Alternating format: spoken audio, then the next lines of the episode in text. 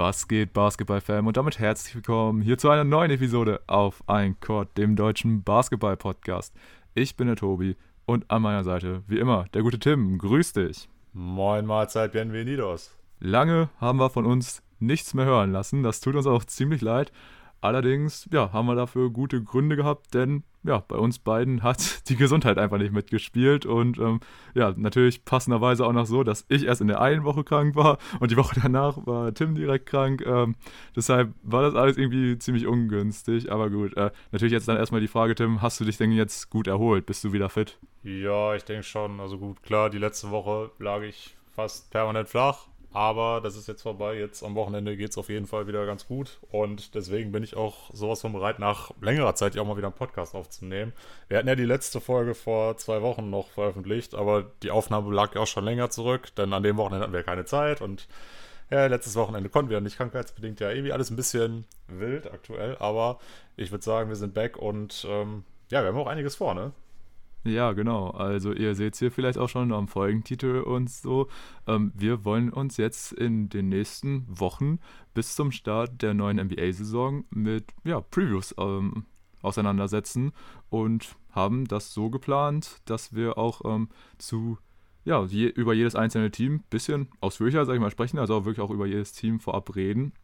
Und wir haben uns das so ein bisschen gedacht, ähm, dass wir uns ja quasi vorab die, dieses Ranking mit im ähm, Osten und Westen mit den ersten 15 Teams, dass wir uns da quasi vorab selber auf einen Tabellenstand einigen, sprich da die ersten 15 Plätze so durchblicken in beiden Conference und äh, das immer so verpacken, dass wir ja, dann immer quasi äh, über einen Platz im Osten und Westen in einer Episode vor, äh, sprechen. Also es kommen dann immer zwei Mannschaften pro Folge dran und wir fangen halt von unten an und dann halt aufsteigen. Weil natürlich bei den Top-Teams wird es ein bisschen spannender und so. Und jetzt hier bei den unteren, ja, ist es irgendwo auch spannend, aber es geht nochmal ein bisschen äh, um eine andere Richtung.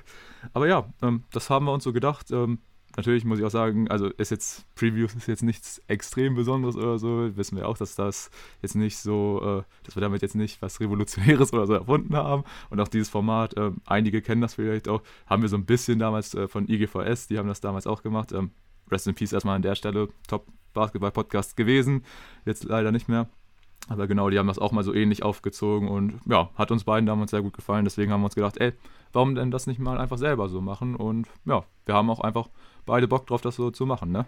Ja, auf jeden Fall. Auch wenn das jetzt äh, natürlich in den nächsten Wochen dann ein relativ strammes Programm wird, was wir bis zum Saisonstart vor uns haben. Aber ja, dadurch, dass wir jetzt auch längere Zeit nichts aufnehmen konnten, ist zumindest bei mir nochmal die Motivation auch auf jeden Fall gestiegen, da jetzt in Zukunft noch ein bisschen mehr zu machen. Und deshalb, ähm, ja, bin ich auf jeden Fall auch gespannt, was dann dabei rumkommen wird und äh, ob wir das zeitlich auch hinkriegen. Aber ich gehe da mal ganz fest von aus. Ja, das denke ich auch. Also das sollten wir schon irgendwo hinbekommen. Wir haben so angepeilt, bei den Folgen dann immer so ungefähr eine Stunde drüber zu reden. Klar, es kann auch mal weniger, mal mehr sein, aber wir wollen da jetzt nicht irgendwie immer zwei Stunden Pots oder so raushauen, weil dann wird es halt mit der Frequenz doch ein bisschen schwierig. Aber wie gesagt, wir planen auf jeden Fall äh, diese 15 Episoden bis zum Saisonstart zu droppen. Das sind ja jetzt auch, ja, ich weiß gar nicht, sechs Wochen ungefähr oder sieben. Also allzu lange tatsächlich gar nicht mal mehr für ja, 15 Episoden. Sein. Also Saisonstart ist am, am 19. Oktober. Also ein bisschen hin ist noch und natürlich, es kann noch was passieren und so, aber sind wir mal ehrlich, äh, so die wichtigsten ja, Off-Season-Moves, beziehungsweise auch die ganzen Free Agents, die wichtigsten, das ist, schon alles unter Dach und Fach. Natürlich kann da immer noch mal was passieren. Aber ja, wenn das, wenn es da irgendwie noch äh, große News gibt, irgendwelche Blockbuster-Trades, werden wir die auch noch irgendwo in den Episoden unterbringen. Ähm, war jetzt natürlich alles irgendwie ein bisschen doof, dass wir jetzt über die ganzen ähm, ja, Free Agent Sachen und so nicht groß reden konnten. In dieser einen Episode war ja quasi noch so der Start während der Aufnahme, da haben wir das dann auch so ein bisschen angeschnitten.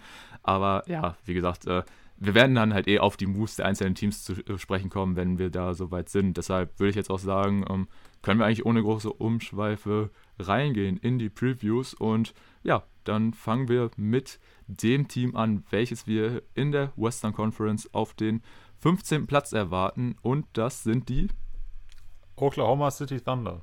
Richtig, die guten Thunder sehen wir hier auf Position 15, also als schlechtestes Team im Westen.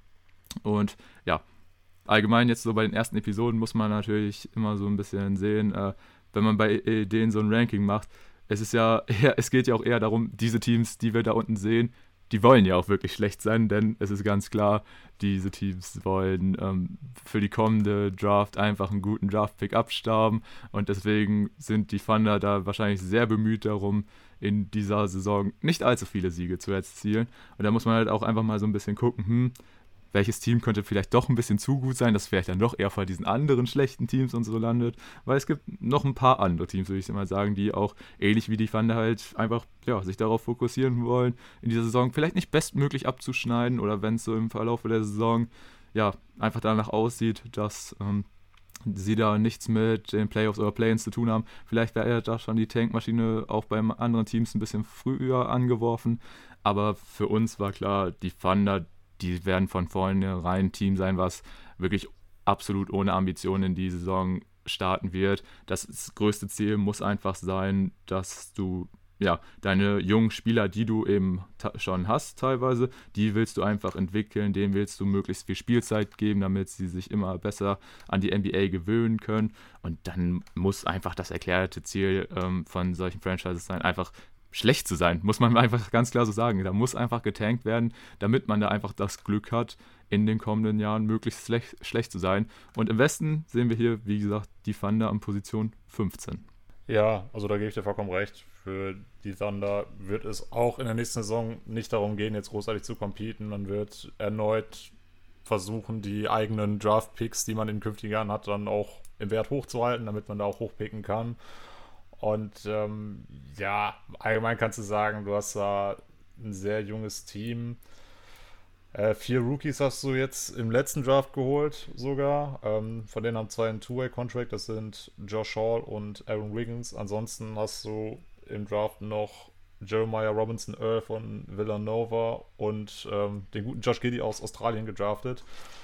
Und ich denke, es wird auch gerade für die beiden letztgenannten darum gehen, erstmal viel Spielzeit zu bekommen, ähnlich wie auch bei anderen Spielern. Du hast allgemein in diesem Kader, wie ich finde, sehr, sehr viele Projekte, die du gleichzeitig am Laufen hast. Da kannst du auch noch Spieler wie ähm, Alexei Pokuschewski nennen, der ja im letzten Jahr im Laufe der Saison irgendwann in die Rotation seinen Weg gefunden hat und uns auch alle überrascht hat. Und er ist auch immer noch erst 19. Also ich denke, er wird wahrscheinlich einen sehr großen Sprung machen können in der äh, nächsten Saison. Aber dann hast du natürlich auch noch andere Namen wie Darius Base, die der äh, viel Spielzeit bekommen sollte. Ähm, ansonsten, wen hast du noch? Äh, selbst ein Shea Gilgis Alexander ist ja auch erst 23 Jahre alt, auch wenn er auf dem Feld nicht unbedingt so wirkt, als wäre er noch so jung.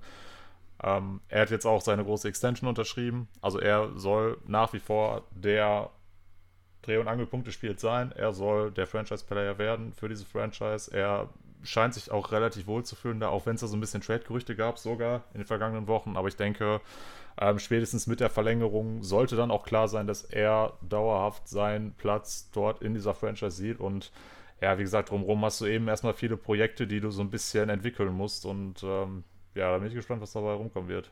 Ja, man musste ja aber auch ganz klar schon mal sagen, die Thunder haben einfach diesen Vorteil, dass sie eben mit Shea Gilgis Alexander jetzt schon mal wirklich einen potenziellen Franchise-Spieler in ihren eigenen Reihen haben. Weil das ist ja teilweise bei diesen Teams dann auch so dieser Faktor, dass man natürlich schlecht sein will, weil man einfach ja auf der Suche quasi ist, um ja, einen jungen Spieler zu entdecken oder sich die Rechte daran zu sichern, der einen dann einfach über die kommenden Jahre anführt, der einen besser macht.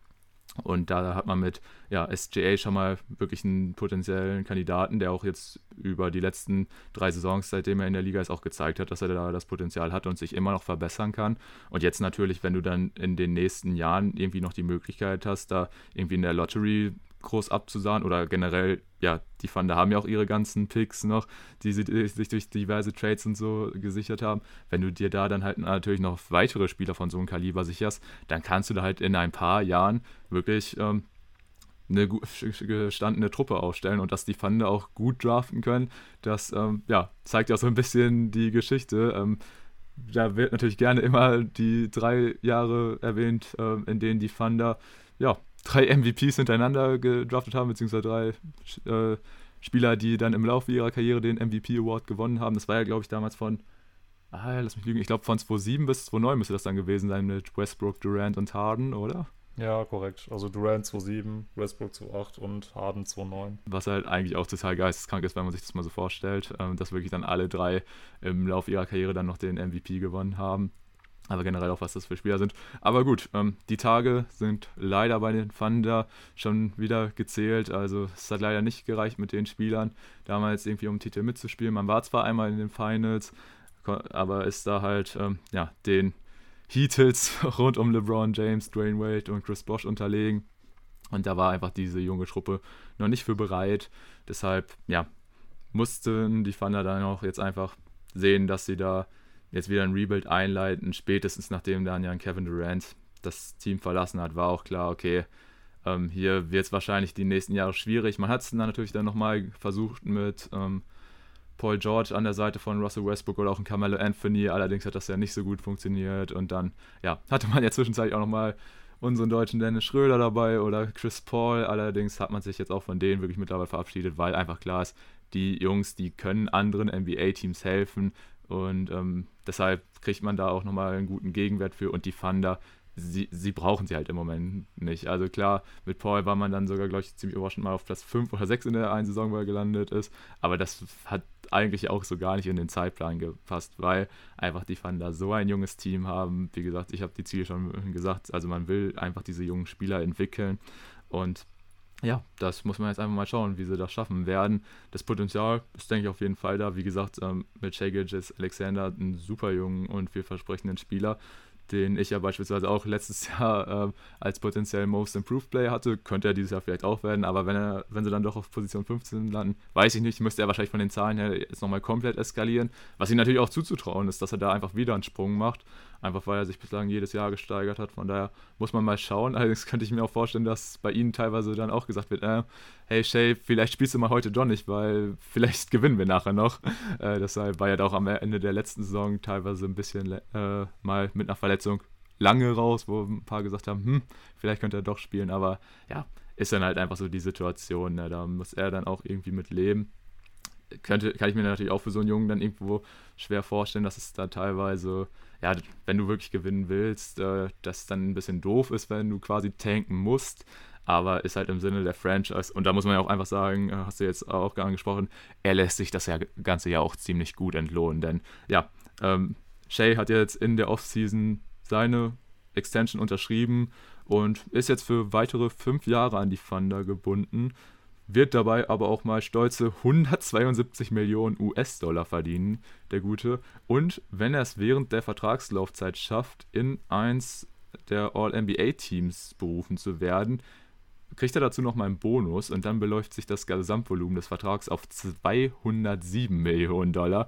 Also auf jeden Fall schon mal ein dicker, dicker Vertrag für Shay, aber hat sich der Junge echt verdient. Und wie gesagt, auch für die Thunder einfach richtig wichtig, dass du da dir schon mal ja, wichtigen Baustein für die Zukunft gesichert hast und ihn lange an dich gebunden hast. Ja, also definitiv. Ähm, kann man nicht anders sagen.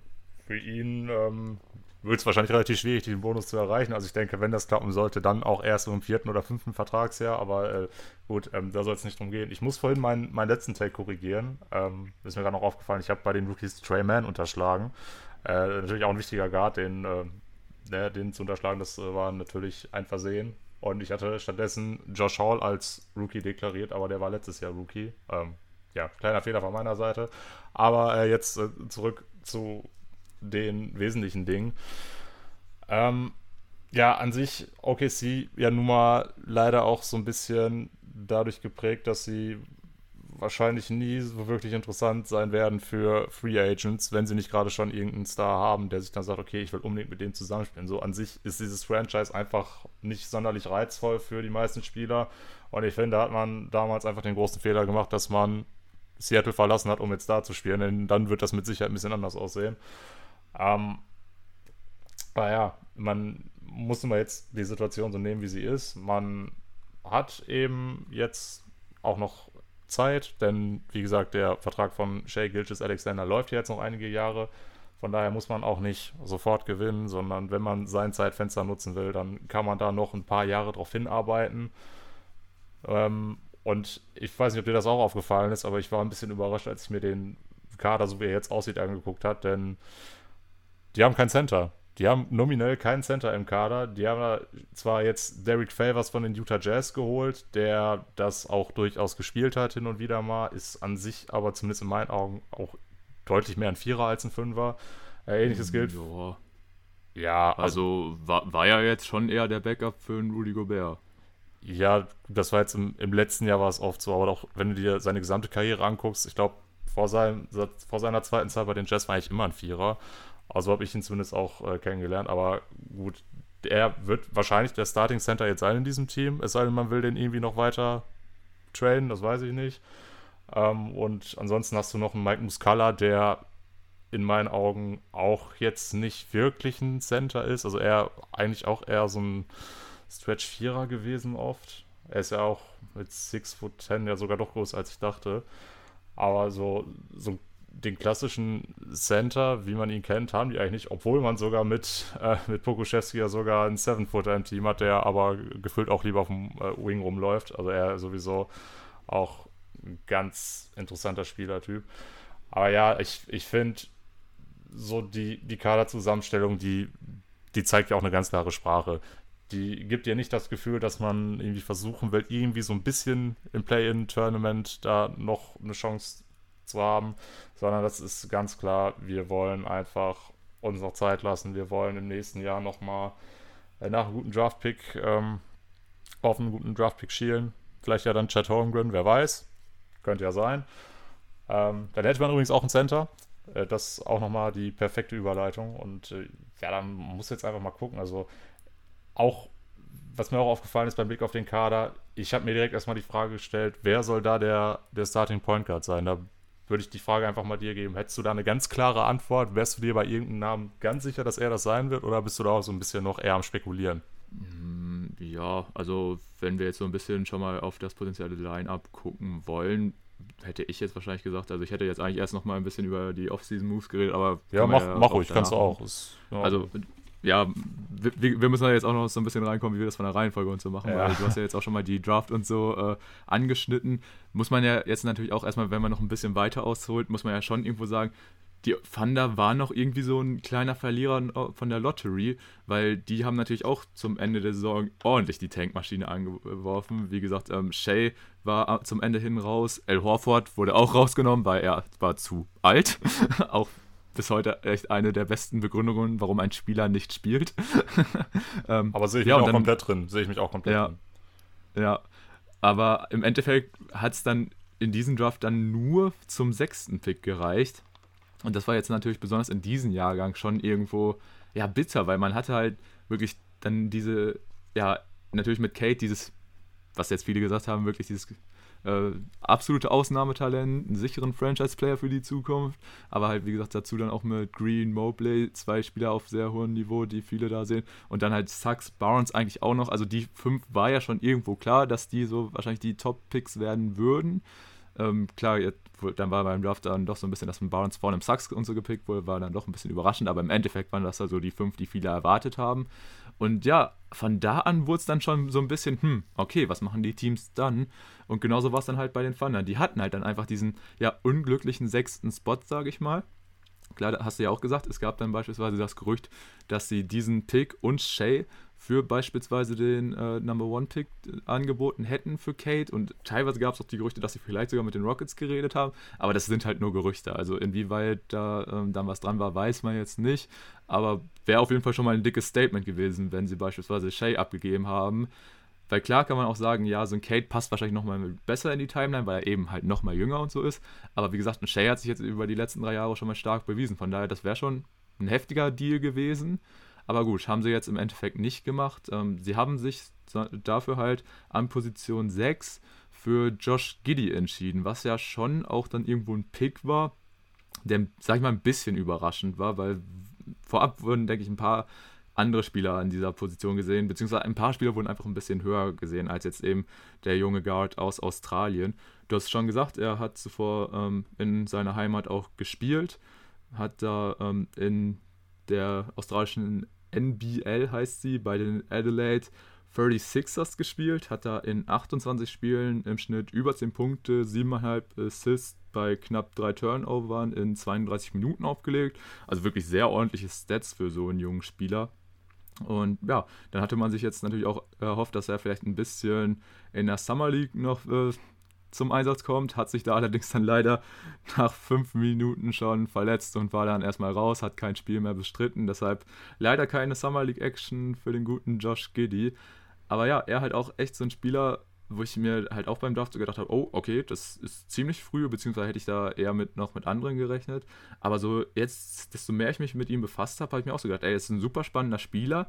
Ich hatte ihn noch irgendwie die ganze Zeit als ein bisschen älter ähm, abgespeichert, aber er ist immer noch erst 18, wird jetzt, glaube ich, im Laufe des Jahres zwar noch 19, aber wie gesagt, ein sehr, sehr junger Spieler. Und ähm, ja, dazu ist er auch einfach ziemlich groß für so einen Guard. Also misst 6'8, also knapp über zwei Meter. Das ist schon wirklich eine gute Größe halt auf, auf der Position und wie gesagt, ähm, ein gutes Playmaking. Von daher denke ich, kann man ihn beispielsweise auch problemlos mal neben einen äh, Shay stellen. Deshalb echt ein super interessanter Pick und äh, ich bin sehr gespannt, wie er sich äh, in der NBA entwickeln wird. Aber was halt, wie gesagt, klar ist, die Thunder, bei dem wird er jetzt Minuten sehen. Von daher ist es eigentlich eine Top-Destination jetzt für so einen jungen Spieler. Ja, auf jeden Fall. Also in Australien galt er auch so ein bisschen als als wandelndes Triple-Double. Er, hast angesprochen, er bringt als Point Guard sehr viel Länge mit, er ist auch ein guter Rebounder. Und mit seinen 210 Pfund, die er dann auf die Waage bringt, ist er jetzt auch nicht äh, irgendwie schmächtig oder so, was man jetzt beispielsweise über Spieler wie Lamello Ball oder so gesagt hat im letzten Jahr. Also das, das geht schon, auch wenn er natürlich trotzdem noch Luft nach oben ist, keine Frage. Er ist ja sogar ein ganzes Stück größer als Shay Gilgis Alexander. Also Giddy 6'8 und Alexander 6'6. Und das war mir jetzt auch gar nicht so bewusst, dass er dann doch, doch mal so viel größer ist. Aber ähm, ja, große Guards, die siehst du ja in letzter Zeit immer mal wieder in der NBA auch. Das trifft ja auch auf den Kate Cunningham zu. Oder auch auf den Lamello Ball. Oder wenn er jetzt äh, nochmal in eine ganz andere Richtung geht, auch auf den Ben Simmons. Aber er, denke ich, auch überraschend, dass er so früh gepickt wurde. Die ganzen anderen hochrangigen Picks, also sei es jetzt ein Cunningham, ein Saxon, Mobley, ein Green, die hätten wahrscheinlich auch alle noch ein bisschen besser reingepasst. Gerade mit Mobley jetzt so eben diesen Center, den ich so ein bisschen in diesem Team vermisse gehabt. Andersrum kannst du auch sagen, Kate Cunningham neben Shay wäre natürlich auch brutal. Genauso wie die beiden äh, anderen Guards, die beiden Jalens, die hättest du auch super neben Shay stellen können. Ähm, noch ein Scotty Barnes wäre wahrscheinlich auch nicht der verkehrteste Fit gewesen, weil den irgendwie überall reinstellen kannst. Aber ja, ich denke im Großen und Ganzen ärgerlich, denn man war ja 14. im Westen, also ne, wenn du Vorletzter warst, also die hatten ja, glaube ich, auch so mit die besten Chancen eigentlich. Vielleicht klappt es im nächsten Jahr. Ich hatte vorhin auch schon mal den Namen Chet Holmgren eingeworfen. Vielleicht ist er jemand, auf den man dann im nächsten Jahr schielt, muss man gucken. Aber ja, wie gesagt, da hast du aktuell einfach sehr viele junge Spieler, die du erstmal entwickeln musst. Sehr viel, was jetzt gleichzeitig dann auch ablaufen muss. Und ähm, ja, da denke ich, äh, wirst du einfach nicht die allermeisten Siege holen können. Ein Name, auf den ich auch sehr gespannt bin, der war zwar jetzt im letzten Jahr schon dabei, aber hat jetzt auch, also er kam jetzt im Laufe der Saison, konnte nicht ganz so viel äh, zeigen. Das ist Gabriel Deck, den man aus der Juli geholt hat. Ich glaube, der hat beim FC Barcelona gespielt, ähm, aus Argentinien. Also er auch ein Wing, der viele Anlagen irgendwo mitbringt, jetzt mit 26 Jahren dann doch nochmal den Sprung in die NBA gewagt aber wandelt so ein bisschen auf, die, auf den Spuren von, von dem guten Facundo Campazzo vielleicht, muss man gucken, ja. Aber ich finde es auch immer interessant, wenn du eben in der Situation bist, dass du auch solchen Spielern Chancen geben kannst, weil du einfach nicht gewinnen musst und dann eben auch mal solchen Spielern dann eine Perspektive gibst, dass sie sich dann auch so in die Liga reinfinden können und ja, also ich denke, die, die ganzen anderen äh, Namen, für die ähnliches gilt, die jetzt einfach viel Spielzeit brauchen, die haben wir sowieso schon genannt. Ne? Ich denke auch, äh, selbst ein Lou Dort, den Namen haben wir jetzt noch gar nicht genannt, glaube ich, der ist ja auch erst 22, der hat ja auch noch jede Menge Luft nach oben, hat auch im letzten Jahr einen Riesenschritt gemacht, gerade was seinen Wurf angeht.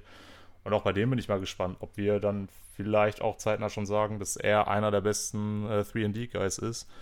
Denn eigentlich ist immer nur, dass er nur verteidigen kann, aber letztes Jahr sah auch der Wurf dann deutlich besser aus. Also ja, viele interessante äh, Spieler irgendwo da, bei denen man eben noch nicht so hundertprozentig weiß, in welche, in welche Richtung es dann irgendwann mal gehen kann. Aber ich denke, äh, wenn man wirklich sagt, Siege sind uns völlig egal, Hauptsache wir sind schlecht, Hauptsache wir kriegen nochmal einen Draftpick, dann, ja, dann hast du für viele Spieler einfach eine super Situation. das denke ich auch. Ähm, ich würde jetzt einfach mal kurz beim Draft wieder weitermachen, denn dann waren die Thunder ja, natürlich wieder dran im Draft, denn wir haben es ja schon gesagt, die Thunder haben über die nächsten Jahre sehr, sehr viele Picks. Ich habe mir jetzt äh, nicht alle rausgeschrieben, weil es einfach ein bisschen den Rahmen gesprengt hätte. Aber da werden auf jeden Fall viele, viele Spieler in den kommenden Jahren gedraftet. Allerdings wären sie jetzt in diesem Draft an Position 16 erneut dran gewesen. Allerdings hat man sich hier dazu entschieden, diesen Pick abzugeben. Und zwar an die Houston Rockets. Die haben sich mit diesem ähm, Pick Nummer 16 den guten Alperin Şengün, also den ähm, letztjährigen MVP aus der türkischen Liga gesichert, der ja auch, ja, sag ich mal, ein sehr interessanter und auch, ja, sehr diskutierter Spieler war, weil viele sehen in ihm super viel Potenzial. Allerdings haben auch viele schon gesagt, hm, vor allem defensiv und so, da gibt es schon noch einige Schwächen in seinem Spiel wäre jetzt beispielsweise auch dieser Center gewesen, den du in diesem Team vermisst. Aber die Thunder haben sich entschieden, diesen Pick dann nicht selbst zu tätigen, sondern ihn zu traden gegen zwei, ja, anscheinend sehr massiv protected First Rounder in den kommenden Jahren bei den Rockets. Also ist da so die Frage, ob sie die bekommen oder ob die nochmal in Zweitrunden-Picks und so sich ändern. Äh, so sehr habe ich mich da jetzt halt nicht eingelesen. Klar, haben wir ja auch schon mal so ein bisschen als Draft-Recap gesagt, also es waren so lange noch gute Namen auf dem Board. Irgendwo war es dann bei manchen Teams komisch, wenn sie da die Picks getradet haben. Die Knicks haben wir ja beispielsweise da auch, sage ich mal so, oder besonders ich so ein bisschen für kritisiert, warum sie das gemacht haben. Deswegen kann man es jetzt eigentlich mit den Thunder auch machen. Allerdings hast du ja auch gesagt, sie waren ja dann relativ zügig nochmal dran, denn an Position 18 sicherte man sich mit Trey Mann direkt den nächsten sehr, sehr jungen, vielsprechenden Guard. Der ist 20 Jahre alt, Sophomore von der, vom Florida College. Und ähm, ja, er hat er im Schnitt 6 Punkte, 5 Rebounds und 3 Assists in 32 Minuten aufgelegt. Und ja, ist anscheinend eher wirklich so nochmal ein Scoring Guard von der Bank wird er, denke ich, erstmal kommen und ja, aber auch ein junges, vielversprechendes Talent, was sie da haben. Deswegen passt es einfach relativ gut rein. Ähm, willst du noch was zu Trey Mann sagen oder soll ich erst noch mit den weiteren Picks weitermachen? Ja, gut, ganz so viel kann ich jetzt euch dazu sagen, außer eben auch, dass er ein vielversprechender Guard ist, wovon man jetzt einige hat in dem Kader. Also bin ich auch mal gespannt, ob man da nicht zeitnah noch wen von abgibt. Aber ja, mach äh, ruhig gerne einfach mal weiter im Draft. Gut, denn äh, wir kommen jetzt in die zweite Runde und da waren die Thunder natürlich auch vertreten. An Position 32 hat man den guten Jeremiah Robinson Earl gedraftet, ein Forward, der mit 6'9 gelistet ist, also ja, für so einen Forward eigentlich eine solide Größe. Wird wahrscheinlich dann auch eher nicht äh, der gewünschte Center von Design, aber auf jeden Fall auch ein guter Rebounder scheint er zu sein. Ähm, Im Schnitt 12 Punkte, 9 Rebounds. Sehr solide. Und an Pick 55, also ziemlich am Ende des Drafts, hat man sich Aaron Wiggins geholt. Der Gute ist schon 22 Jahre alt, ähm, kommt von der Maryland University. Ähm, ja, hat er jetzt drei Jahre absolviert als Junior, kommt er jetzt in die Liga. Und er ist ähm, auch ja, einer dieser älteren Spieler, die wahrscheinlich schon jetzt äh, am ehesten NBA-ready sind. Er kann auch ein sehr guter Wing, sag ich mal, werden, weil er, bei ihm ist so ein bisschen komisch, das Dreierpotenzial ist da, weil wenn man sich mal bei ihm so die Zahlen anguckt, er hat ähm, über seine College-Karriere immer seine Dreier in einem relativ ähnlichen Volumen genommen. Hat sie im ersten Jahr von der Bank kommt richtig stark getroffen mit 41 Prozent. Im zweiten Jahr dann ziemlich abgefallen auf 31 und im dritten dann jetzt wieder so quasi in der Mitte eingependelt bei 35. Also steht jetzt über seine College-Karriere bei 36 Prozent von, äh, von Downtown ist solide, kann man, denke ich, daran arbeiten. Und wenn er dann auch einfach jemand ist, der ja einfach einen soliden Dreier entwickelt, dann wird er auch seinen Platz, denke ich, in der NBA finden. Wie gesagt, ist ein älterer Rookie, aber so am Ende des Drafts kann man ihn ja, denke ich, da auf jeden Fall mal ziehen. Du hast aber auch gesagt, ähm, er und ähm, Robinson Earl sind jetzt erstmal mit einem Two-Way-Contract ausgestattet, also werden da dann auch in der G-League, denke ich, erstmal eine gute Spielpraxis finden. Und das ist ja auch für solche jungen Spieler optimal. Ja, auf jeden Fall. Also die G-League ja mittlerweile auch eine sehr gute Alternative. Äh, da hast du nun mal die Möglichkeit, als junger Spieler dann eben auch gegen ja, ich sag mal, erwachsene Competition zu spielen, gegen ausgewachsene Gegner und jetzt äh, nicht gegen irgendwelche, ja, das ist jetzt vielleicht ein bisschen scharf formuliert, aber gegen irgendwelche Larrys am College, die im Team sind, eigentlich größtenteils, weil sie da nur ihr Studium absolvieren wollen und eben, ja, dann keine künftigen Basketballprofis sind. Also da hast du einfach dann jetzt in den letzten Jahren nochmal eine sehr gute Möglichkeit aufgebaut. Und auch mit diesen Two-Way-Contracts, dass du dann eben ganz gute Chancen hast, dann eben immer zwischen dem NBA-Team und dem G-League-Team zu wechseln im Laufe der Saison.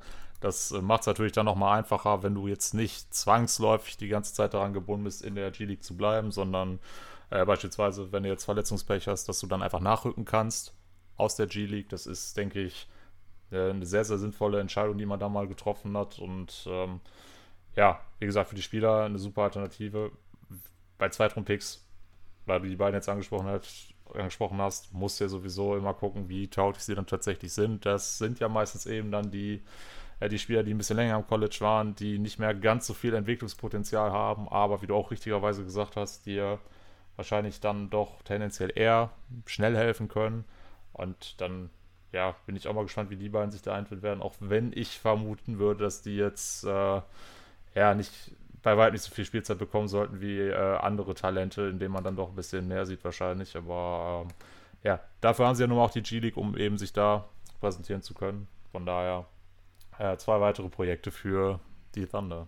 Definitiv. Und ja, dann würde ich sagen, reden wir einfach noch über die anderen Off-Season-Moves, die bei den Thunder passiert sind. Denn da waren dann doch ja, ein, zwei Deals noch dabei und besonders ein ziemlich großer, denn ja, die Thunder waren somit das erste Team, was einen ziemlich dicken Trade auch eingefädelt hat, sage ich mal. Beziehungsweise waren es wahrscheinlich eher die gegnerische Partei, die da diesen Trade auch wirklich machen wollte. Denn die Thunder haben sich mit den Boston Celtics auf einen ähm, Trade geeinigt, der vorsah, dass der gute Kemba Walker bei den Thunder landet und dafür Al Horford zurück nach Boston kehrt. War natürlich erstmal eine ziemlich große News, weil auch einfach beide Spieler ziemlich dicke Verträge haben. Deshalb, ja, auch ein klares Zeichen von den Celtics, sag ich mal, Kemba jetzt dann wegzuschicken. Aber gut, äh, über Boston reden wir später nochmal. Also, ja, die Thunder hier im Gegenzug erstmal halt Kemba erhalten, haben auch dazu noch Moses Brown nach Boston geschickt, der ja mittlerweile bei MyMess gelandet ist. Also über den werden wir wahrscheinlich auch nochmal reden. Und ja, haben jetzt halt Kemba dann bekommen und dann war ja auch so ein bisschen die Frage, hm, gut, Kemba passt ja jetzt eigentlich auch nicht so gut ins Team. Was passiert mit dem? Und natürlich werden sich die Thunder wahrscheinlich auch erstmal nach potenziellen Trade-Partnern umgesehen haben.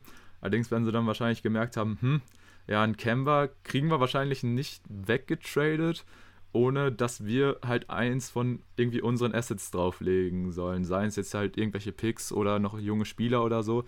Also ein Kemba muss man halt dann doch schon eher halt drauf bezahlen, dass man ihn halt weggeben kann, einfach weil dieser Vertrag so extrem hoch war. Und das haben ja auch die Celtics gemacht. Die haben ja auch in diesem Draft dann halt, wie gesagt, diesen 16. Pick, den die Thunder später weitergetradet haben, haben sie ja auch noch dazugegeben. Von daher, ja, was ja einfach nicht drin für die Thunder hier für Kemba noch irgendwie einen guten Gegenwert zu bekommen. Ich habe lange spekuliert, dass er eventuell der kommende Point Guard der Lakers sein würde. Und ja, das muss man natürlich auch sagen, das wäre für die Thunder eigentlich ein gutes Paket gewesen mit Kuzma, KCP. Also wenn das so ähnlich wäre wie das Westbrook-Paket jetzt, dann wäre das echt ein super Deal für die Thunder gewesen. Vor allem, weil sie die Spieler ja auch potenziell nochmal weiter hätten traden können. Von daher, ja, das wäre schon echt super gewesen. Sollte dann allerdings nicht so sein. Und nachdem dann eigentlich klar war, dass, ähm, ja, Walker nicht zu den Lakers geht, war eigentlich auch so gut wie jede Option erstmal raus. Und dann hat man sich ähm, ja, mit Camber auf ein Buyout geeinigt, was schon eine ziemlich fette News war, weil Camber verzichtete auch selber auf ziemlich viel Gehalt, denn er war jetzt noch zwei Jahre unter Vertrag und ihm standen noch 73 Millionen US-Dollar zu, was ja nicht gerade eine geringe Summe war. Und ja, er hatte aber anscheinend keine Lust, bei den Thunder zu spielen. Und das hat wohl auch auf Gegenseitigkeit beruht. Wie gesagt, ist ja auch alles total verständlich. Ähm, aufgrund der Konstellation. So jemand wie Kemba will halt einfach nicht mit Anfang 30 da bei dem Team sein, was möglichst schlecht sein will. Deswegen hat man sich halt auf den Buyout geeinigt und Kemba wird jetzt dann in der kommenden Saison bei den New York Knicks spielen, hat dann zwei Jahresvertrag unterschrieben, wo er dann je 9 Millionen Dollar verdienen wird. Also ist auf jeden Fall ein herber Schritt von über 30 jetzt auf unter 10. Aber dafür hat er halt die Möglichkeit, um die Playoffs mitzuspielen und halt auch in einem großen Markt zu spielen. Aber wie gesagt, ein ziemlich krasser Move, weil so diese großen Buyouts hat man damals immer so gesagt, boah, ist schon sehr unwahrscheinlich. Allerdings hatten wir jetzt beispielsweise auch letztes Jahr Blake Griffin, Andre Drummond hatten wir dann auch. Also wirklich, es ist mittlerweile schon so, dass auch wirklich diese großen Verträge, dass man da die Spieler irgendwie rausbekommt. Gut, hier muss man jetzt auch natürlich sagen, Kemba hat wohl auch selbst auf einiges an Gehalt verzichtet. Äh, ich habe jetzt, ne, ich habe mich da jetzt natürlich nicht genau einlösen können, beziehungsweise wird da immer auch anderes berichtet. Aber es sollen wohl so um die 20 Millionen gewesen sein, die er auch wirklich verzichtet, die die Thunder ihm dann nicht bezahlen müssen. Also ungefähr das, was er jetzt über die zwei Jahre in New York verdient. das Geld soll sozusagen an die Thunder gehen und die bezahlen halt noch die restliche Summe. Ja, war schon irgendwo krass, weil wie gesagt, so ein Buyout sieht man nicht unbedingt alle Tage, aber im Endeffekt wahrscheinlich für beide Seiten die beste Lösung und deshalb habe ich da eigentlich auch nichts gegen zu sagen. Wie, wie ist denn so deine Meinung zu diesem Deal? Ja, es fing erst mit dem Trade an und da war ich ja schon total irritiert, dass der noch während der Playoffs bekannt gegeben wurde. Da wussten wir auch alle gar nicht, dass das möglich ist, ähm, aber war ja dann so. Ähm, ja, dass Kemmer Walker keine Zukunft haben wird in OKC, war mir eigentlich schon fast klar. Also da bin ich jetzt auch nicht von ausgegangen, eben weil er schon jetzt über 30 ist und er ja auch bei den Celtics schon die Ambition hatte, nach dem Titel zu greifen dass das mit OKC jetzt in der Situation sowieso nicht klappen wird, äh, hat dann auch dazu geführt, dass ich gesagt habe, ja gut, da wird irgendwas passieren. Entweder wird er dann nochmal getradet oder eben dieser Buyout. Auch wenn das bei Buyouts ja auch so ein Ding ist, also oft hast du das ja erst Richtung Trading Deadline, also im Laufe der Saison, dass dann ein Spieler sagt, er möchte aus seinem Vertrag aussteigen, um zu einem Contender zu wechseln. Ähm, aber ich möchte mal auf diesen Trade eingehen, denn man hat ja jetzt tatsächlich durch diesen Trade dann Al Horford abgegeben. Gut, der hatte auch keine Zukunft, das war auch relativ naheliegend. Aber genauso hast du auch Moses Brown abgegeben. Und da bin ich jetzt wieder bei meinem Thema von vorhin. Jetzt hast du keinen Center mehr. Ich fand, Moses Brown war eigentlich auch so ein Spieler, der hätte einfach richtig gut reingepasst bei OKC. Und er war ja, glaube ich, auch ein undrafted Player, der auch erst im Laufe der Saison irgendwann mal dazugestoßen war und der ja auch richtig gute Spieler hatte. Und da habe ich auch gedacht, also der ist doch eigentlich jemand, der wahrscheinlich auch im Langzeitplan von OKC irgendwo eine gewisse Rolle spielt. Aber dass jetzt auch der weg ist, fand ich schon ein bisschen schade, auch wenn es mich für deine Mavs dann doch ein bisschen freut, denn wie gesagt, also ich sehe ja schon was in dem. Ähm, ja, und nochmal zur Walker-Thematik.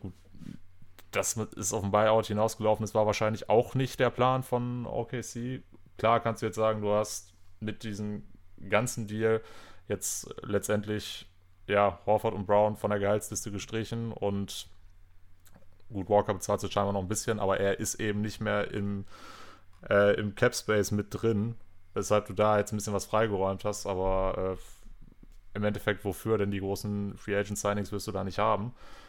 Äh, gut, vielleicht war das auch ein bisschen mit eingeplant in, für die Shea Extension, da bin ich jetzt auch nicht so tief drin, das mag vielleicht sein. Äh, aber ich denke schon eher, dass es für die für die äh, Thunder eher, oder dass eher der Plan gewesen ist für sie, dass man Kemba Walker nochmal weiter tradet, um da einen Gegenwert zu bekommen. Aber naja, wie gesagt, man hat jetzt im Endeffekt doch noch irgendwo ein bisschen davon profitiert, von der ganzen Thematik. Aber der Plan ist natürlich weiterhin irgendwo, ähm, sich noch mehr junges Talent ranzuholen, um in ein paar Jahren irgendwann mal wieder in, auf Winning Basketball umzuschalten. Nur jetzt ist das natürlich noch in weiter Ferne. Da bin ich ganz bei dir.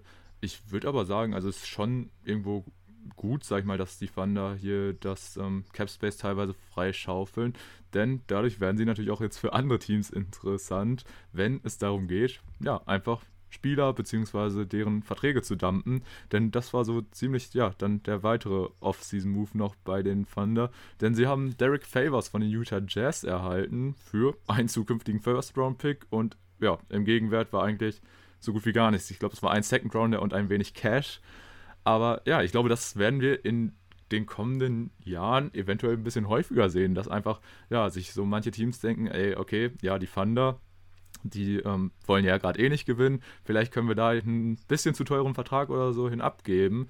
Und ja, klar, da muss man natürlich mal draufzahlen, aber dafür haben wir halt den Vertrag aus den Büchern. Ist ja auch definitiv eine Vorgehensweise, die bei so schlechten Teams ähm, ja einfach gut passt, weil das so ein prominentes Beispiel, was, wo, wo es ja auch äh, ja dann die letzten Jahre immer so war, als sich das Team im Rebuild befand, waren ja beispielsweise die Brooklyn Nets, die dann auch so gefühlt jeden Vertrag erstmal aufgenommen haben, aber halt auch immer gesagt haben, hey, aber dafür wollen wir dann auch Picks oder irgendwelche anderen Assets, einfach weil die Nets halt aufgrund dieses ganzen Garnett und Pierce-Dilemmas halt einfach gefühlt gar nichts mehr hatten und da wirklich so komplett aufbauen mussten. Deshalb für die Thunder ist es, denke ich, dann auch eine gute Möglichkeit, dann einfach ja, solche Verträge oder Spieler aufzunehmen, um dann halt einfach weitere Assets zu sammeln, weil das machen sie ja sehr gerne. Ja, ähm, weißt du zufällig, aus welchem Jahr der erste Pick der Jazz ist, den jetzt die Thunder bekommen haben?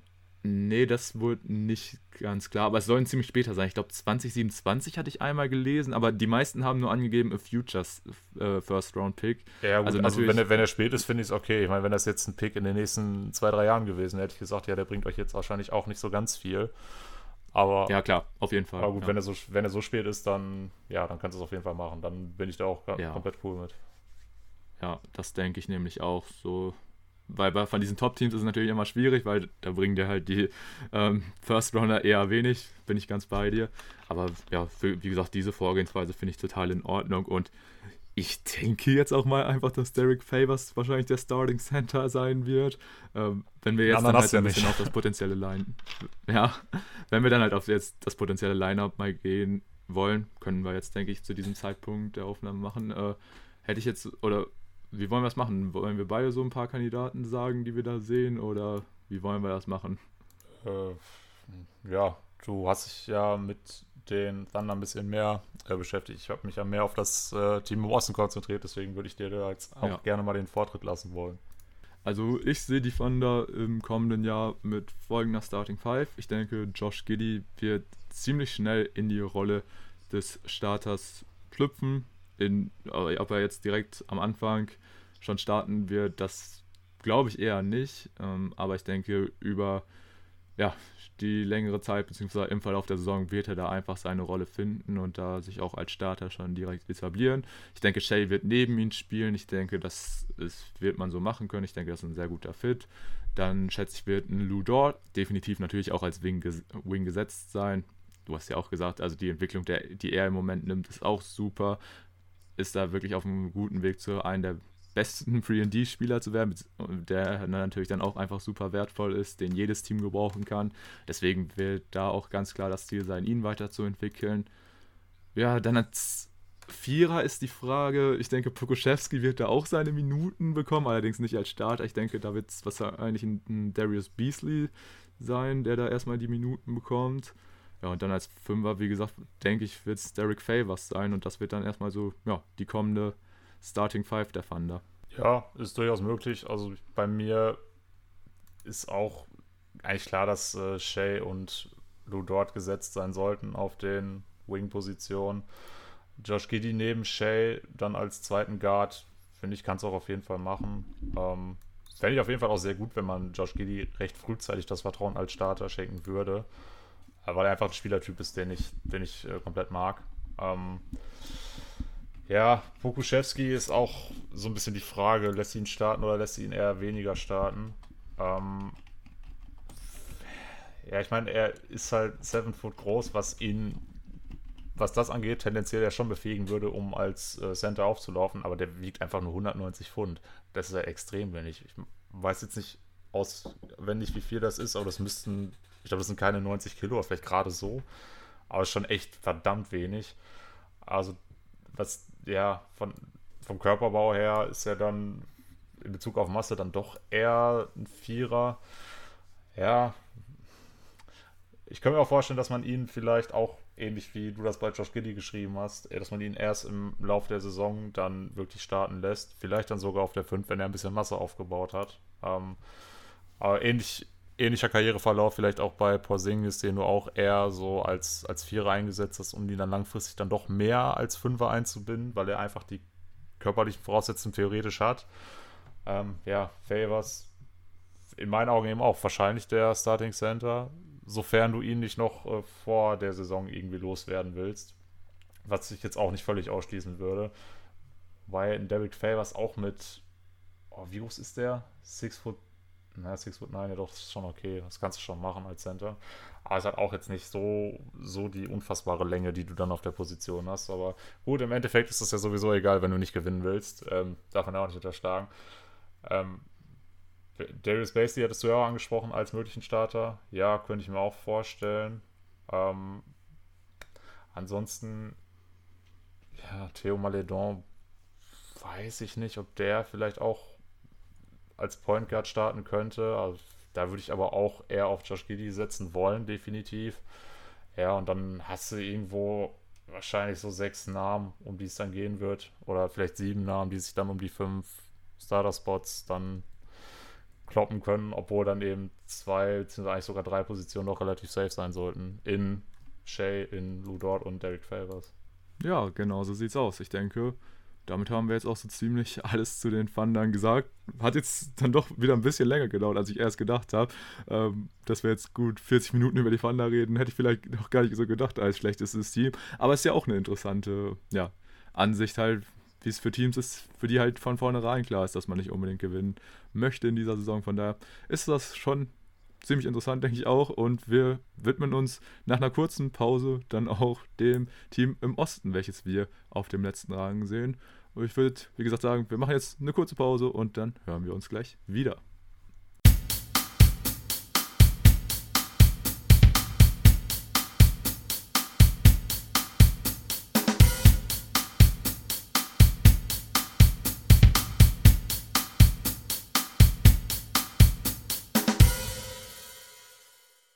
So, nach einer für euch ziemlich kurzen Pause, für uns etwas längeren Pause, melden wir uns jetzt mit dem zweiten Part von dieser Podcast-Episode zurück, in der wir ja über den beziehungsweise das schlechteste Team im Osten reden möchten.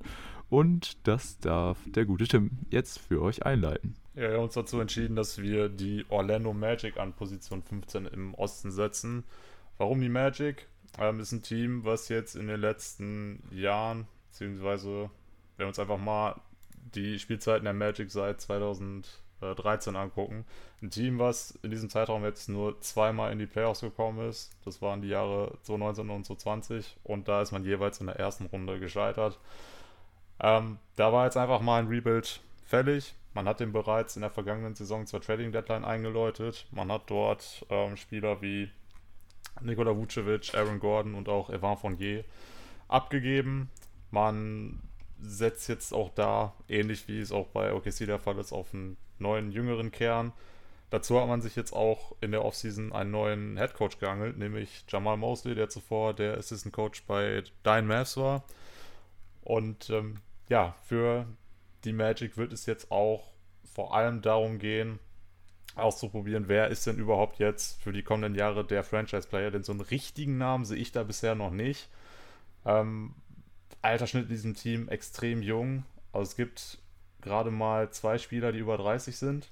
Das sind äh, Robin Lopez und Terence Ross. Dann hast du noch einen Michael Carter Williams mit 29 und danach schon Gary Harris, der mit 26 da auch schon ein bisschen abfällt und alles andere ist dann äh, 23 oder jünger. Also wirklich ein sehr, sehr junges Team. Und ja, wie gesagt, da man bereits in der vergangenen Saison diesen Rebuild eingeleitet hat, braucht man da jetzt einfach auch noch sehr viel Zeit, um wieder äh, sich neu auszurichten. Orlando ein Team gewesen, was jetzt auch nie den ganz großen Erfolg hatte. Man war zweimal in den Finals, einmal in den 90ern mit Shaq. Ähm, da hat man gegen die Rockets um Hakim Olajuwon verloren. Und natürlich dann auch nochmal 2009, als man gegen die Kobe Lakers verloren hat. Also man hatte hin und wieder immer mal wieder so kurze Stretches, wo man sehr erfolgreich war. Aber der ganz große Wurf ist dann nur blöderweise mal ausgeblieben. Und für Free Agents ist das natürlich auch irgendwo eine Destination, die ist jetzt nicht so ganz uninteressant, also bei weitem nicht so schlimm wie OKC. Aber die großen Namen, die man hatte, die hatten man meistens dann auch eher selber gedraftet, wie eben Shaquille O'Neal oder Dwight Howard. Ähm, Spieler wie T-Mac waren dann auch eher eine Ausnahme. Also ja, da wird es jetzt ähm, zumindest in meiner Ansicht nach darum gehen, erstmal zu ermitteln, wer ist der Spieler, der für dieses Team in den nächsten Jahren vorangehen wird. Weil ich denke, am ehesten plant man da wahrscheinlich mit Markel Fultz, der allerdings leider eben diese ja, große Verletzungshistorie hat und äh, auch ja, viele Spiele im letzten Jahr verpasst hat, wenn er dann da gespielt hat. Da hat er doch durchaus überzeugt und auch äh, bewiesen, warum er mal der Number One Pick war im 2017er Draft. Aber ja, da muss erst mal gucken, wer jetzt so dein Mann für die Zukunft ist. Oder wie würdest du so gerade erstmal die Ausgangssituation der Orlando Magic bewerten? Ja, im Endeffekt kann man ja sagen, es ist eigentlich genauso wie bei OKC, nur halt hier jetzt in der anderen Conference. Aber ja, das Haupt Ziel bei den Magic wird genauso sein wie halt jetzt bei den Thunder. Nur, dass es so ist, wie du jetzt richtig gesagt hast. Die Thunder haben halt schon Shay, der definitiv das Potenzial zum Franchise-Player da hat. Und bei den Magic ist halt so die Frage, ähm, wie es da aussieht. Klar verfügen sie auch über sehr, sehr interessantes junges Spielermaterial. Muss man halt so schauen, wie die sich jetzt so etablieren können. Ähm, Michael Fultz hat mir bis vor seiner Verletzung richtig gut gefallen im letzten Jahr, auch wenn es, glaube ich, nur so acht oder zehn Spiele waren. Aber da hat er richtig, richtig gut gespielt. Jetzt hast du natürlich Jalen Sachs dazu bekommen. Und ja, das ist schon wirklich äh, ja, ein cooles Roster. Also Altersstruktur hast du ja auch schon angesprochen, ist auch wie bei den Thunder. Ich glaube, da war Derek Favors auch der einzige über 30. Und ja, muss man jetzt halt mal schauen. Ne? Und natürlich dann, um potenziell äh, für die Zukunft einen Franchise-Player sich noch zu holen, ist es halt auch das Ziel von dem Magic halt, vielleicht im Draft an einer hohen Position ziehen zu können und dann da halt ähm, ja, sich einen potenziellen Franchise-Player sichern zu können weil ja, jetzt die ganzen letzten Jahre, beziehungsweise bevor man den Rebuild eingeleitet hat, war man ja auch so ein Team, so man hat irgendwo noch um die Playoffs im Osten mitgespielt, war aber auch nie wirklich gut. Und da hatte man immer so diese, ja, Draft-Picks so im Bereich 10 rum und da hat man dann jetzt natürlich auch nicht so die super Spieler gezogen. Deswegen fand ich es dann auch irgendwann nur konsequent, dass sich ähm, die Magic kurz vor der Trading Deadline dazu entschieden haben, jetzt dann wirklich den kompletten Umbruch einzuleiten. Und ja, ist halt genauso wie bei den Thunder jetzt einfach ein Projekt, was Zeit benötigt. Ja, aber ich bin mir auch bei Michael Fultz nach wie vor nicht sicher, ob er tatsächlich auch, wenn er mal längere Zeit verletzungsfrei bleibt, ob er auch dieser Franchise-Player werden kann er wäre nur jetzt in diesem Roster, was man aktuell hat, für mich der Spieler, dem man das am ehesten noch zutrauen kann. Ähm, ansonsten, wenn du da jetzt noch hattest, Jonathan Isaac wurde auch immer ein großes Potenzial nachgesagt. Bei dem gilt ja genau das Gleiche. Er ist auch seit Ewigkeiten immer wieder verletzt und konnte auch nie äh, sonderlich lange mal gesund agieren. Ähm, ja, wir können ja vielleicht einmal ein bisschen auf die Off-Season-Moves eingehen. Wir haben bei den äh, Magic auch jetzt nicht die allermeisten äh, Signings erlebt. Also, wen man sich jetzt in der Free Agency geholt hat, ist Robin Lopez von den Washington Wizards. Das ist der älteste Spieler im Kader. Er wird aber auch nicht der Spieler sein, um den man herum aufbauen will, denn der ist auch schon 33 und er war jetzt auch nie so der absolute Top-Spieler, ohne da jetzt irgendwie zu nahe treten zu wollen. Aber nein, Robin Lopez ist kein Spieler, um den du aufbaust. Und ansonsten sind die Spieler, die jetzt in der Offseason dazugekommen sind, eigentlich nur Jalen Sachs und Franz Wagner, die man im Draft an Position 5 und 8 äh, gepickt hat. Und auf, die, auf den Draft möchte ich jetzt an dieser Stelle auch direkt mal eingehen. Dass man Jalen Sachs an 5 bekommen hat, hat die Magic wahrscheinlich selber überrascht. Der ist denen da so ein bisschen in den Schoß gefallen. Man hat wahrscheinlich mit Scotty Barnes geplant, der dann aber bekannterweise an Position 4 dann bereits von den Raptors gepickt worden ist. Und so hat man jetzt noch einen weiteren Point Guard dazu bekommen. Man hatte ja, wie gesagt, schon Markel Fords da irgendwo als Starter langfristig ähm, gesehen.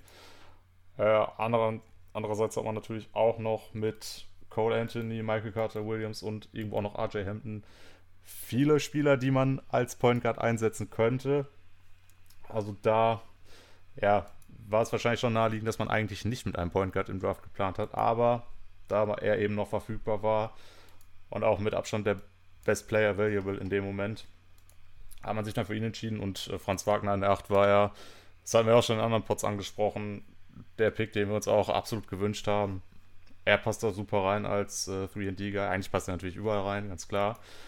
Aber in an 8 bei den Magic ist eine super Situation für ihn. Ich denke, sowohl äh, Wagner als auch Sachs werden sehr viel Spielzeit bekommen.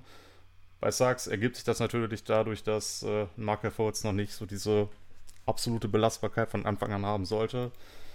Und auch äh, Wagner fällt es natürlich auch irgendwo ein bisschen zu, dass er ähm, ja jetzt in der Situation ist, in der viel ausprobiert werden kann.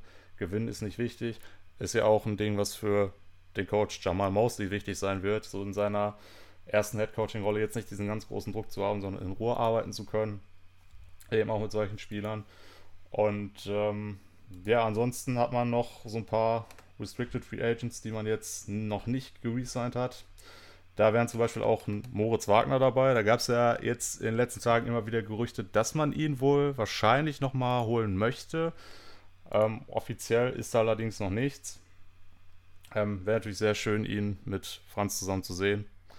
Ganz klar. Ähm, ja, ansonsten Otto Porter ist jetzt weg. Der hat bei den Warriors gesigned. Äh, ansonsten James Ennis jetzt auch noch ein Free Agent, der ähm, noch keinen neuen Vertrag bekommen hat. Er hat noch so ein paar andere Namen, die jetzt aber auch nicht die ganz große Rolle spielen werden und wahrscheinlich auch nicht mehr geresigned werden von den Magic. Also ja, in dieser Offseason so gesehen, abgesehen vom Draft, eigentlich gar nicht so viel passiert. Das meiste war dann eben in der vergangenen Saison bereits schon zur Trading Deadline geschehen. Genau, so sieht's aus. Klar, außerhalb jetzt der Draft war nicht so viel los, aber dafür die Magic für mich auch einer der absoluten Gewinner der Draft. Dass der Jalen Sachs an Position 5 noch in die Hände fällt, ist super für das Team. Klar, sie haben schon viele interessante Dra äh, Guards als Prospects in ihren Reihen, aber ich finde, Sachs bringt dir da halt wirklich nochmal ja, noch andere Qualitäten. Er ist einfach jemand, der auch immer mit extrem viel Einsatz spielt ist an beiden Enden des Feldes, denke ich, sehr solide. Beim Wurf muss man halt gucken, wie der so fällt. Halt besonders der Dreier, das ist ja eh so eine Sache, die bei dem Magic halt schwierig ist, sag ich mal, weil du die Spieler, die jetzt noch da sind, bei denen fallen einfach die Würfe nicht. Ähm, und das ist natürlich besonders bei den Guards, sag ich mal, kritisch. Also, da ist ja noch am ehesten Cole Anthony der Beste von ihnen und ich glaube, der schießt auch nur 33% oder so. Und von daher, ja, muss man da mal schauen. Ähm, und deshalb ist natürlich auch dann die Addition von jemandem wie Franz Wagner sehr gut, der ja, dir hoffentlich auch seinen Dreier sehr solide trifft und dann halt einfach auf dem Wing eine sehr solide Defense spielt. Das, was ich jetzt bislang auch von Sachs und Wagner in der Summer League gesehen habe, hat mir auch ziemlich gut gefallen. Klar, bei Franz ist der Dreier noch nicht so gefallen, aber ja, die passen einfach beide super gut rein und ähm, ja, deswegen denke ich, es lief die Draft jetzt echt für die Magic richtig gut. Dafür gemessen, dass sie halt, sag ich mal, nur an Positionen 5 und 8 gepickt haben, war das schon grundsolide. Und wie gesagt, äh, wenn sie dann ja auch jetzt in den kommenden Jahren die Möglichkeit haben, sag ich mal, wirklich einen der ganz, ganz oberen Picks zu bekommen, dann haben sie da ja dann auch nochmal größere Chancen, sich einen zukünftigen Franchise-Player zu holen. Deshalb, ja, eigentlich grundsolide. Wie gesagt, jetzt dann auch in der Offseason die Moves, die man bislang gemacht hat, beziehungsweise die man jetzt noch nicht gemacht hat, ja, muss man mal schauen. Also die, die Sache mit Mo wäre natürlich überragend. Also hast du ja auch gesagt, offiziell ist noch nichts, aber es ist, kursieren jetzt schon mehrere Medienberichte, dass er äh, zu, einen neuen Zwei-Jahres-Vertrag da unterschrieben haben soll. Deshalb äh, wäre das natürlich sehr schön, wenn wir da ja das erste deutsche Bruderpaar in der NBA sehen würden und dann auch noch beim gleichen Team. Das wäre natürlich eine sehr charmante Nummer. Moritz sollte dann halt aber auch am besten irgendwie seinen Dreier treffen, weil er hat ja jetzt auch zum Ende der letzten Saison bei der Magic häufiger mal auf der 4 gespielt und da fiel der eigentlich ganz solide. Also da hat er echt gute Leistungen gezeigt und ich denke, langfristig passt er in die Liga auch einfach besser als ein Vierer, weil bei der 5 mangelt es halt einfach an Rim Protection. Deshalb wäre es schon ganz cool, wenn äh, er in Zukunft dann eher auf der 4 eingesetzt wird. Und ja, muss man einfach mal schauen. Natürlich auch allgemein, wie so die Minuten abfallen. Aber ich denke, auch ein Mo sollte da irgendwo dann noch die Minuten bekommen können. Auch wenn er jetzt, sag ich mal, nicht mehr ganz so jung ist, ist bei ihm ja trotzdem noch irgendwo eine Upside da. Und ich hoffe, dass die äh, Magic auch ihn weiterentwickeln können. Ja, hoffe ich auch. Ähm, ich finde es allerdings interessant, was man allgemein an Spielermaterial jetzt vor allem auf der Center-Position hat, auch wenn du Mo jetzt eher so auf die 4 geschoben hast. Ähm, es ist ja jetzt so, dass man mit Robin Lopez jetzt noch den dritten Center dazu bekommen hat, der nicht werfen kann. Man hat er bereits jetzt in zur Trading Deadline im Deal mit den Bulls um Nikola Vucevic sich Wendell Carter Jr. geholt. Und Mo Bamba hat man ja schon vor ein paar Jahren mal gedraftet. Und jetzt hast du da drei Center stehen, die alle keinen Wurf haben. Also da wäre so ein richtiger Stretch Big in Form von Mo auch auf jeden Fall noch eine Addition. Aber da musst du auch gucken, weil du dann eigentlich da auch überbesetzt bist. Da frage ich mich auch schon so ein bisschen, ne, wenn du jetzt wirklich Robin Lopez in der Free Agency holst, der war jetzt nicht irgend so ein Anhängsel an einem Trade, den haben die ja bewusst verpflichtet, dann ist das für mich eigentlich schon ein Zeichen, dass du entweder mit Wendell Carter Jr. oder Mo Bamba längerfristig dann wahrscheinlich eher nicht planst. Und da man Carter Jr. jetzt auch in dem Trade geholt hat, frage ich mich auch so ein bisschen, was hat man überhaupt noch für Mobamba vorgesehen? Dann vielleicht auch nicht mehr das Allermeiste. Ähm, aber vielleicht auch mal, um ein bisschen äh, mehr Mo Wagner da jetzt noch mit einzubinden. Wenn du ihn eher auf der 4 spielen lassen willst, dann hast du da irgendwo noch den äh, chronisch verletzten Jonathan Isaac, der da ja gespielt hat, oder auch auf der 3, er kann ja auch ein bisschen beides. Ähm, Ukiki hat auch viele Minuten bekommen auf der 4 im vergangenen Jahr. Und äh, dann hat man ja auch noch mit, ich hoffe, ich äh, versau den Namen jetzt nicht, Ignas Brasteikis aus Litauen, glaube ich. Den hat man jetzt auch geresigned, also mit dem hatten wohl auch noch was vor. Also da gibt es schon irgendwo viele Leute, die eigentlich Minuten brauchen, aber natürlich äh, hast du nur 240 Minuten in der Rotation, die du verteilen kannst. Aber das ist echt spannend, wen, auf wen man da wirklich setzen will, auch aus Magic-Sicht. Und äh, ja, ansonsten, was man natürlich auch zum Kader allgemein mal sagen muss, ist, dass man, das hatte ich vorhin auch schon mal kurz angerissen, dass du im Endeffekt fünf Leute hast, die du als Point Guard aufstellen könntest. Das ist eigentlich auch zu viel.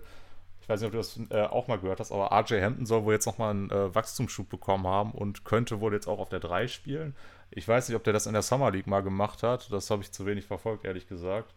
Aber fand ich auch eine sehr, einen sehr interessanten Bericht. Ja. Ich weiß nicht, ob du da mehr weißt. Äh, nee, bin ich jetzt auch nicht so im Thema. Ich habe das mal so am Rande mitbekommen. Aber es würde auf jeden Fall helfen, sage ich mal, weil ja, die Überbesetzung ist auf jeden Fall äh, real bei den Magic auf den Guard-Positionen. Deswegen, wenn man ihn dann einfach als, sag ich mal, zusätzlichen Wing noch dazu bekommt, wäre, denke ich, in Ordnung. Wobei er halt dann echt auch eigentlich auch sein ist. Also er, ich finde ihn halt auch echt talentiert und so, aber irgendwo fällt er dann halt echt gegen die anderen jetzt gerade so ein bisschen ab, finde ich. Deshalb muss man mal schauen. Ähm, ich weiß nicht, inwiefern das dann auch bei ihnen noch an den Minuten was ändern würde. Aber ich glaube, RJ Hampton, äh, gut, du kannst ihn jetzt noch ein bisschen besser einschätzen, einfach weil er vorher bei deinen Nuggets war. Aber jetzt Wo so, er nicht wirklich gespielt hat. Ja, aber jetzt so von all den Spielern, die hier gerade so sind, kann ich mir gut vorstellen, dass er dann halt einer dieser jungen Spieler ist, für den dann einfach mal nicht so viele Minuten übrig bleiben. Ja, aber es ist schwierig, es ist schwierig. Also, das ist halt dann auch wieder das Ding, wenn du so viele junge Talente hast, ist es halt auch schwierig, da die Minuten zu verteilen. Aber ja, ich finde das auch auf der Center-Position, was du angesprochen hast, ziemlich interessant. Also, da frage ich mich halt auch, hm, was macht man jetzt unbedingt mit Mo Bamba?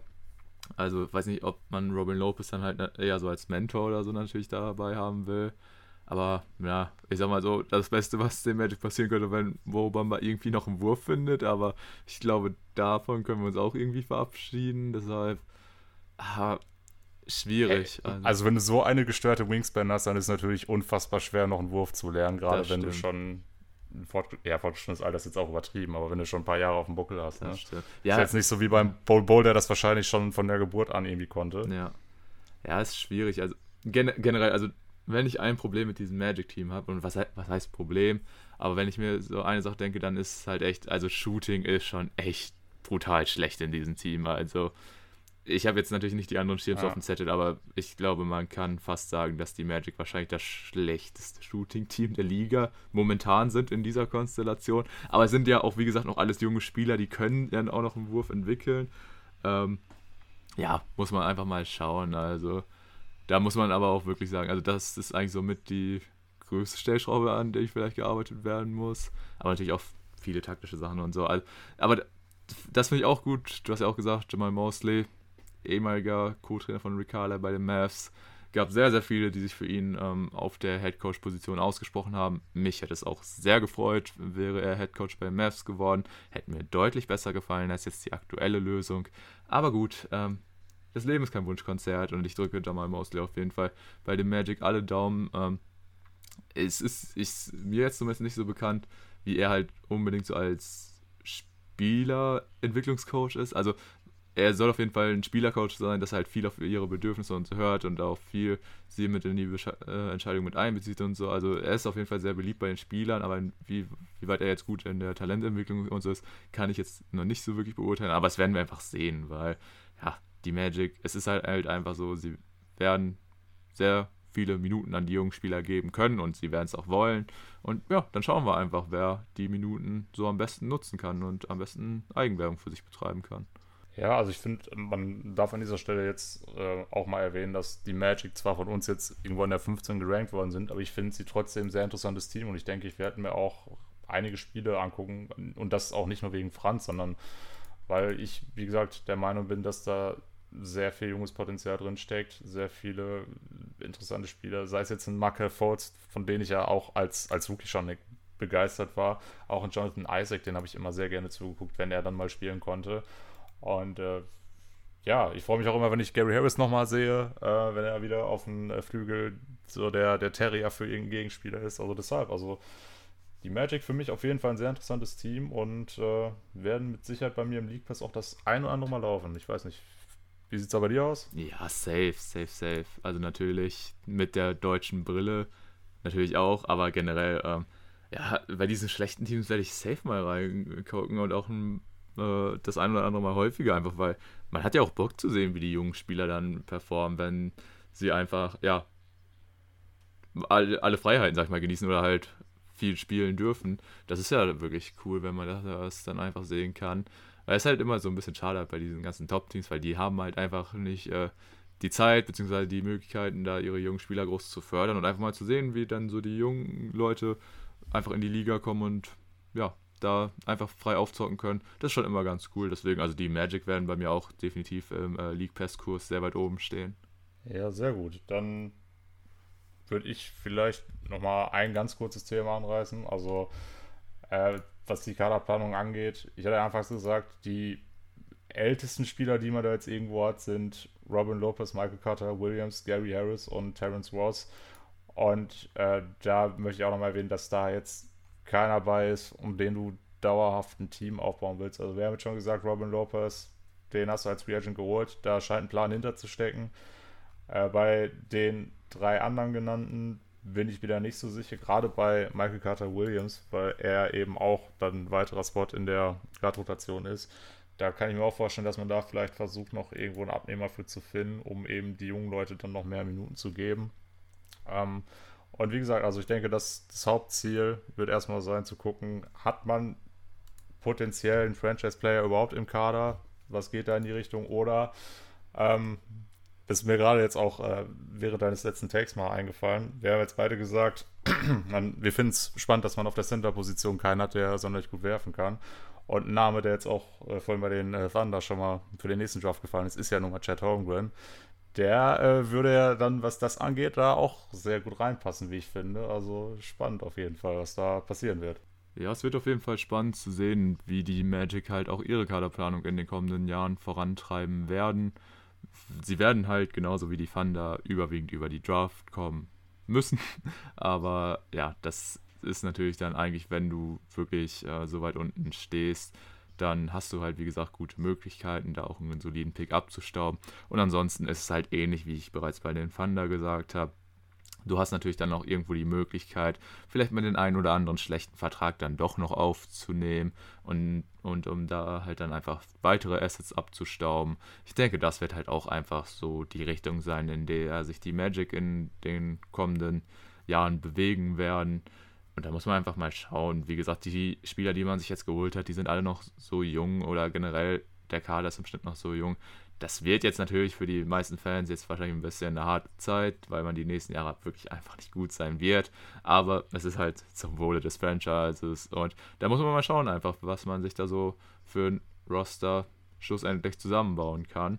Aber ja, trotzdem, wie gesagt, natürlich die Magic auch ein Team, was wir uns beide, denke ich, sehr gerne angucken werden und die natürlich generell in Deutschland sehr viel Beachtung finden werden aufgrund ja, der Wagner-Brüder, aber auch so cooles Roster kann man sich definitiv, denke ich mal, angucken. Ja, perfekt. Dann wäre das auch von meiner Seite schon alles zu den Orlando Magic. Ich denke mal von deiner Seite aus auch. Ansonsten kannst du jetzt natürlich da auch nochmal deinen gedankenfreien Lauf lassen. Ähm, ja, das meiste habe ich jetzt aber auch tatsächlich schon gesagt, beziehungsweise denke ich, haben wir das jetzt bei den Magic einfach mal ein bisschen knackiger auf den Punkt gebracht als vorhin bei den Thunder. Ist jetzt natürlich so ein bisschen unausgeglichen. So bei den Thunder reden wir über 40 Minuten darüber und jetzt bei den Magic so 25 oder so. Ähm, ja, aber es wiederholt sich halt, halt auch bei diesen Teams so ein bisschen. Ich meine, ist, die Situation ist quasi für beide gleich. Sie wollen einfach schlecht sein, um in den kommenden Jahren gute Picks abzustauben. Deswegen, ja, haben wir sie jetzt hier halt an Position 15 gerankt. Was ja eigentlich sogar dann noch nicht mal schlecht für sie wäre, weil wenn sie wirklich da den letzten Platz erreichen würden, das wäre, denke ich, schon mal sehr gut. Klar, mittlerweile sind die Draft-Odds auch so, dass du nicht safe dann ähm, ja die besten Chancen hast, sondern dass halt wirklich drei Teams dann im Endeffekt dieselben haben auf den Number One Pick. Aber wie gesagt, ähm, ja, auch ein Top 3 Pick oder so. Das wäre, das ist, das ist eigentlich das Ziel der Saison für ähm, ja, die Magic bzw. die Thunder und natürlich halt, wie gesagt, die Spieler zu entwickeln und ja, es wird halt einfach so eine Saison, die läuft dann so nebenbei. Und ja, muss man dann einfach mal schauen, wie das so in der Zukunft aussieht. Ich freue mich trotzdem äh, darauf, äh, die Magic und auch die Thunder zu sehen, einfach weil man da die jungen Spieler im Einsatz sehen wird. Und ja, vielleicht explodiert der ein oder andere Spieler einfach in einem Spiel komplett, läuft total heiß und gewinnt einfach mal wieder so ein Spiel im Alleingang. Bei den Magic sehe ich jetzt noch nicht unbedingt den Spieler, bei dem das passieren könnte, aber ich lasse mich, wie gesagt, gerne überraschen. Von daher, ja, wäre es das eigentlich so viel jetzt zu unserer ersten Season Preview von meiner Seite. Ja, perfekt. Ähm, gut, auch wenn der Magic-Teil jetzt deutlich kürzer war als der Thunder-Teil, ich finde, da muss man uns auch so ein bisschen zugutehalten, dass wir ja auch noch so ein bisschen in der Erfindungsphase sind, wie wir diese Previews am besten angehen. Aber ich fand, gerade bei den Thundern sind wir teilweise dann doch auch so ein bisschen, ja, zwischendurch mal so kurz vom Thema weg und dann auch so in die Richtung gegangen, dass wir manche Sachen dann doch sehr oft auch wiederholt haben. Also zumindest kam mir das gerade bei, bei meinen Takes ein bisschen so vor. Aber ja, wie gesagt, ne, man muss sich da noch so ein bisschen reinfinden. War jetzt die erste Folge. Ähm, ja, du hattest als Ziel ausgesagt, so eine Stunde wäre ganz cool. Da sind wir dann natürlich jetzt ein bisschen drüber, aber ich denke auch, das ist so jetzt noch im Rahmen. Von daher ja, würde ich sagen, auf die nächsten 14, was das angeht. Ja, auf jeden Fall. Und ja, ansonsten, wie immer, am Ende der Verweis, dass ihr diesen Podcast natürlich auch gerne ein Abo beim Podcast-Anbieter eurer Wahl dalassen könnt, uns bei Instagram folgen könnt. Ihr findet uns unter auf Pod. So, und dann gibt's fette Shoutouts an der Stelle nochmal an die lieben Jungs vom Airboy Podcast, die ja jetzt die hundertste Episode geknackt haben, also da jetzt ein Jubiläum gefeiert haben. Und wir haben es ja jetzt auch schon häufiger mal im Pod erwähnt. Äh, die Airboy-Jungs, richtig, richtig coole Dudes, ähm, waren somit eine der ersten, ja, mit denen wir hier Kontakt aufgenommen haben, nachdem äh, der gute Andreas unseren Pod entdeckt hat. Und seitdem, ja, sind wir immer mal wieder im Austausch und ja, ich höre den Pod sehr gerne von den beiden Jungs. Ähm, und ja, einfach jetzt schön zu sehen, dass sie hier ja, die 100 diesen Meilenstein jetzt erreicht haben. Und ja, da sende ich einfach nur alle Glückwünsche und wünsche den Jungs auf jeden Fall auch, äh, dass sie das Projekt noch lange weiterführen werden, weil sie sind echt ein super Duo und ähm, ja, macht immer Bock da reinzuhören. Und natürlich äh, auch an der Stelle die Empfehlung, schaut auf jeden Fall vorbei. Besonders jetzt äh, Folge 100.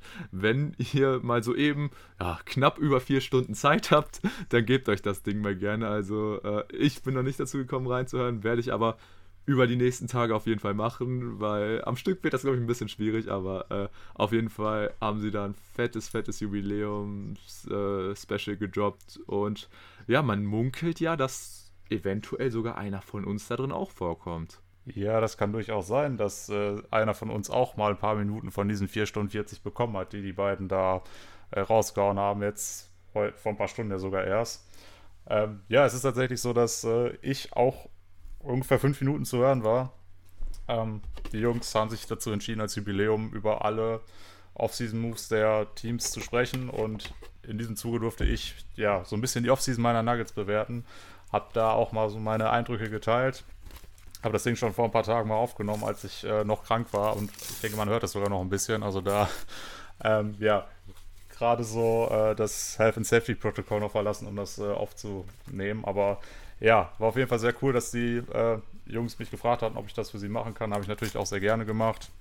Du hast ja gerade auch schon gesagt, ähm, ja, seitdem wir so ein bisschen so das erste Mal Kontakt mit denen hatten, haben wir uns immer wieder mit denen ausgetauscht. Du kanntest den Podcast ja auch sogar vorher schon. Mir waren die bis dahin eher sogar völlig fremd und ja, mittlerweile sind das echt gute Freunde von uns geworden, was halt mega cool ist. Ne? Da hast du einen Andreas, der immer zufällig unseren Podcast hört und ja, ein paar Monate später sitzen wir und sagen, ja, das sind gute Freunde von uns geworden. Also so schnell kann es gehen im Leben. Und ähm, ja, an dieser Stelle natürlich auch nochmal von mir, von meiner Seite herzlichen Glückwunsch zu 100 Folgen Airball Podcast und ich hoffe auch, dass es nicht die letzten 100 waren, denn ja, ich höre da mittlerweile auch jede Woche rein, habe auch schon angefangen, mir ein bisschen was von den äh, ja, 4 Stunden 40 zum Jubiläum zu geben und ja, die machen einfach einen richtig guten Podcast, kann man nicht anders sagen und deswegen absolute Hörempfehlung und das jetzt auch nicht nur, weil ich da auch kurz zu hören bin, sondern weil es einfach ein geiles Duo ist. Die haben Ahnung von der NBA, die haben Humor, die sind einfach, ja, sie sind auch, ja, man kann schon ein bisschen sagen, einfach dazu gemacht, einen Podcast zu machen, weil sie,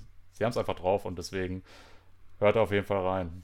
Ja, und äh, nach dieser Huldigung für unsere beiden Erberfreunde möchte dann auch ich mich aus dieser Folge verabschieden. Wie Tobi auch schon gesagt hat, ähm, folgt uns gerne bei Instagram, äh, tretet auch gerne mit uns in Kontakt und dann freue ich mich auch, wenn ihr auch die anderen 14 Season Previews dann von uns anhört. Deswegen kann ich nur sagen, bis dahin und ciao.